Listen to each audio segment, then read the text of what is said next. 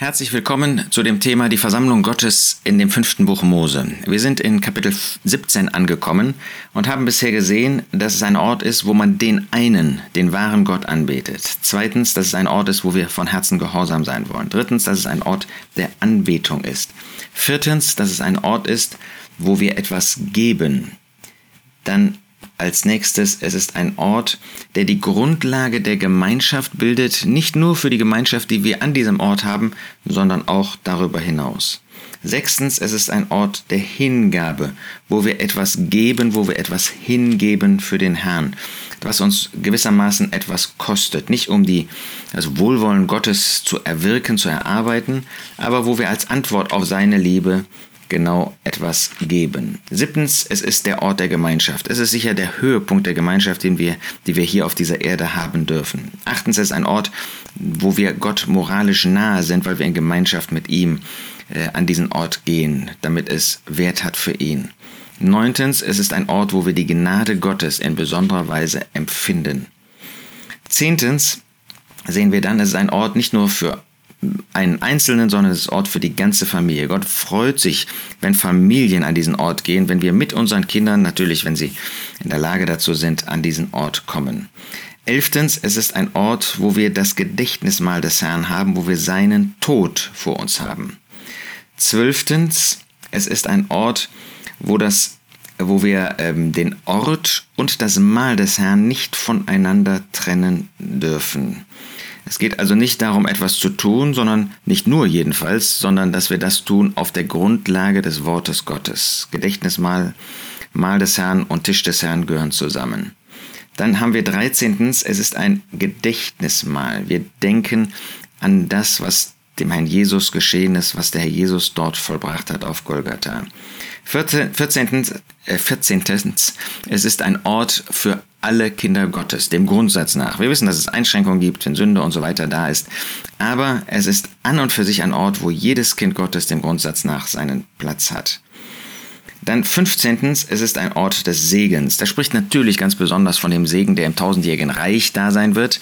Und insofern ist das ähm, ein Hinweis darauf, dass die Versammlung Gottes auch im tausendjährigen Reich noch existieren wird. Natürlich werden wir dann nicht ein Gedächtnismal ähm, wie heute hier haben, aber die Versammlung Gottes wird auch dann noch der Ort sein, wo Christus in der Mitte ist, wo Gott wohnt. Und 16.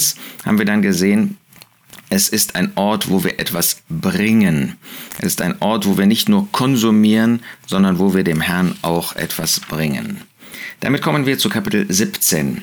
Da heißt es dann in Vers 8, wenn dir eine Sache zwischen Blut und Blut, zwischen Rechtssache und Rechtssache und zwischen Verletzung und Verletzung zu schwierig ist, zum Urteil, irgendwelche Streitsachen in deinem Toren, in deinen Toren, so sollst du dich aufmachen und an den Ort hinaufziehen, den der Herr, dein Gott, erwählen wird.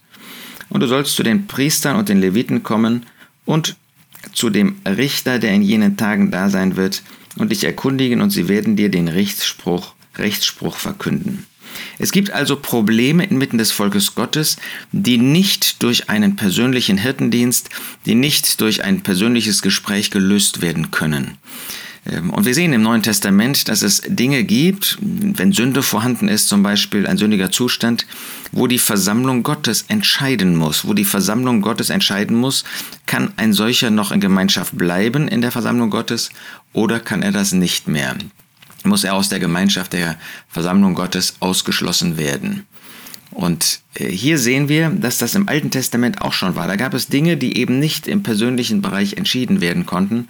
Und da soll man an den Ort hinaufziehen, den der Herr, dein Gott, erwählen wird dann ist eben die Entscheidung eine Entscheidung im Namen des Herrn, versammelt um den Herrn Jesus. Das ist ja ganz wichtig, wenn es um die Aufnahme in die Gemeinschaft geht oder wenn es um den Ausschluss aus der Gemeinschaft geht.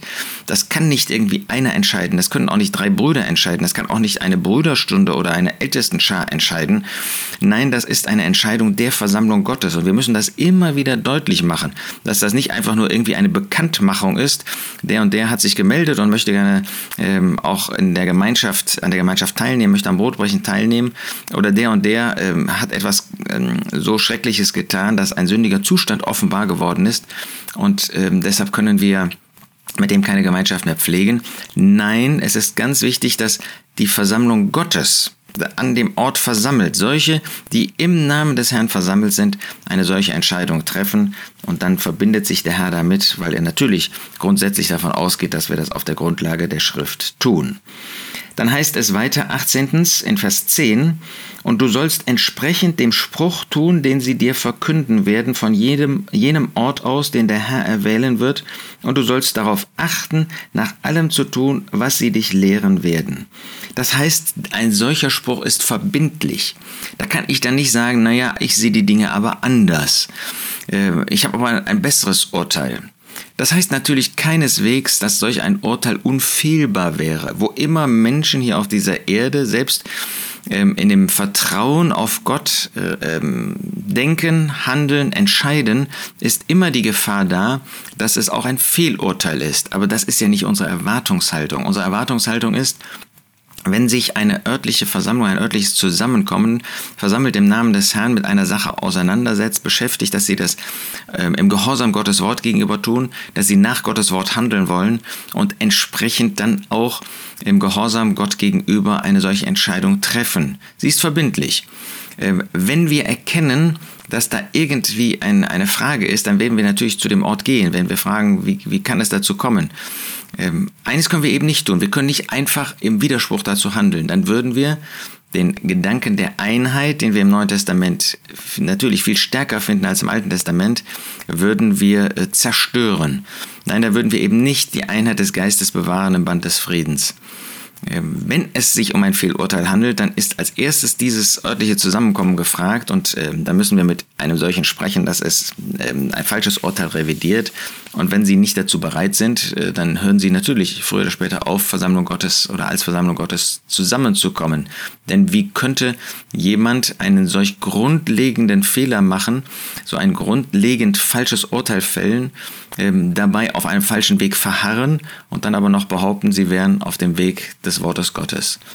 Aber nochmal, äh, das ist jetzt eigentlich mehr eine absolute Ausnahme. Der Normalfall ist, man äh, entscheidet am Ort auf der Grundlage des Wortes Gottes und dann ist das verbindlich. Dann kann ich nicht als Einzelperson oder als einzelner Ort sagen, naja, ähm, ich sehe die Dinge anders und wir handeln jetzt anders. Nochmal, das wäre erstens im neutestamentlichen Sinn ein Bruch der Einheit des Geistes, die wir bewahren sollen und zweitens sehen wir hier, dass es schlicht ungehorsam ist, dass es schlicht ungehorsam gegen Gottes Wort ist, wie wir das auch im Neuen Testament finden.